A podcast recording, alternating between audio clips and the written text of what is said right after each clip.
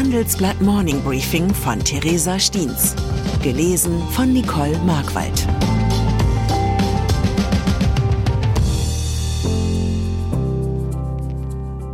Guten Morgen allerseits. Heute ist Dienstag, der 14. März. Und das sind unsere Themen.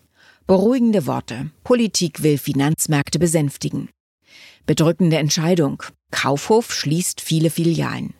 Beunruhigtes Land, Moldau unter russischem Einfluss. Nach einer kurzen Unterbrechung geht es gleich weiter. Bleiben Sie dran. Die deutsche Wirtschaft steht vor neuen Herausforderungen. Und Sie möchten aktiv die Zukunft mitgestalten? Dann sind Sie beim Handelsblatt CFO Summit 2024 genau richtig.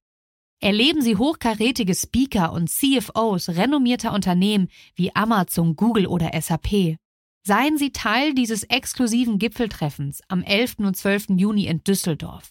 Mit dem Code Podcast sparen Sie bei der Anmeldung 15%. Alle weiteren Infos unter handelsblatt-cfo-summit.de. Banken. Nach der Pleite der Silicon Valley Bank grassiert die Angst vor einer Bankenkrise. Die Aktien vieler Geldhäuser rauschten in den Keller. In den USA verlor die First Republic Bank in den ersten Handelsstunden am Montag zwei Drittel ihres Börsenwerts.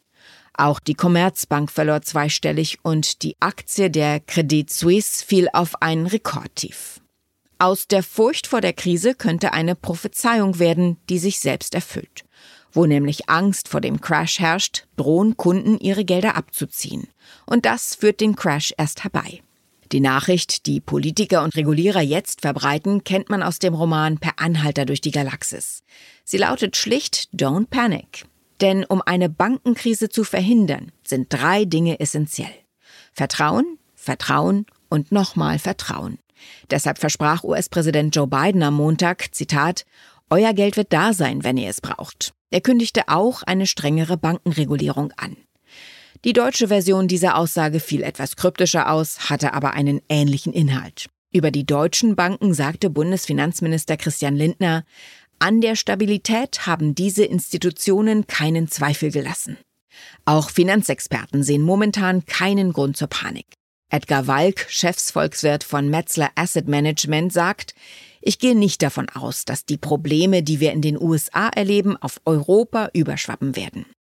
Insidern zufolge teilt die deutsche Finanzaufsicht diese Einschätzung.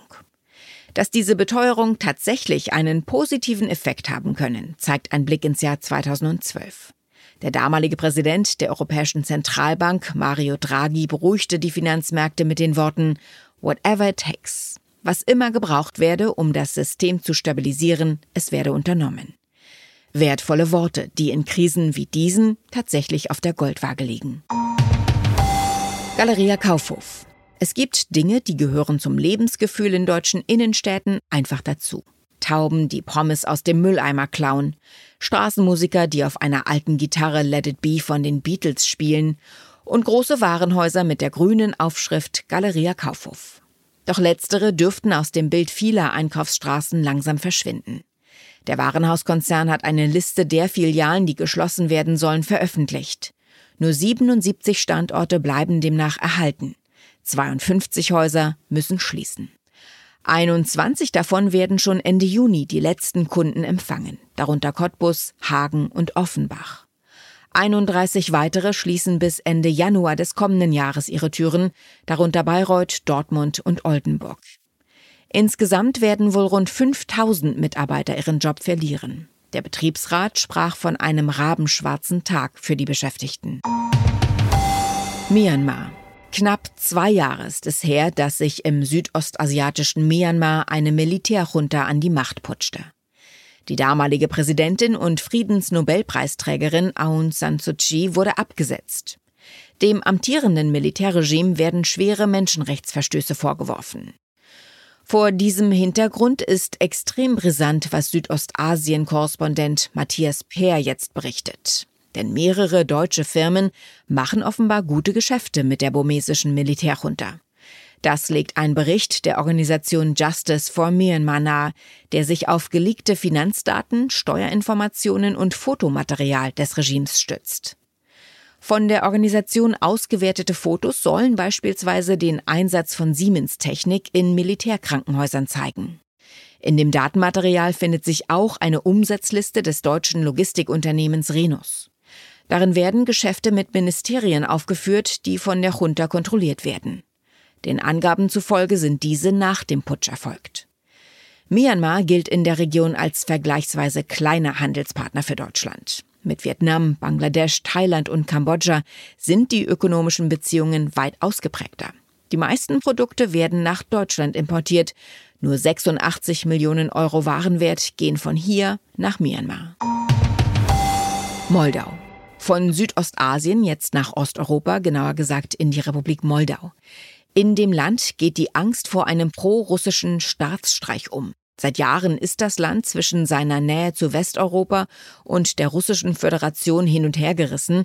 Momentan regiert in der Hauptstadt Chisinau eine proeuropäische Regierung. Der abtrünnige Landesteil Transnistrien allerdings sieht sich zu Moskau hingezogen.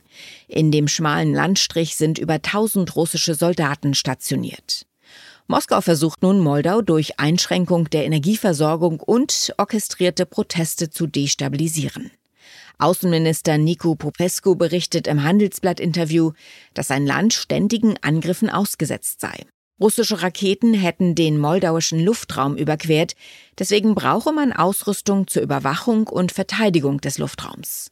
Dazu sei man mit den internationalen Partnern im Gespräch. Sport. Zum Abschluss noch eine traurige Nachricht aus der Leichtathletik. Der Hochspringer Dick Fosbury ist gestern gestorben. Er holte 1968 in Mexiko für die USA olympisches Gold. Vielleicht ist Fosbury Ihnen auch aus einem anderen Grund bekannt. Er war der erste Athlet, der die Hochsprungstange in Rückenlage mit dem Kopf voran überquerte. Bis dahin waren die Athleten meist in der Frontalhocke über die Stange gesprungen. Ich bin der Meinung, dass wir im Alltag öfter an Fosbury denken sollten, nicht nur beim Hochsprung, sondern in allen Lebenslagen, in denen uns ein Hindernis begegnet. Vielleicht kommen wir so auf neue, revolutionäre Ideen, es zu überwinden. Ich wünsche Ihnen einen guten Tag voller ungeahnter Höhenflüge. Es grüßt Sie herzlich Ihre Theresa Steens. PS eigentlich wollte Finanzminister Christian Lindner die Etatpläne für den Haushalt 2024 am Mittwoch dem Kabinett präsentieren. Doch der FDP-Chef und seine Kabinettskollegen werden sich bislang nicht über die Ausgaben einig.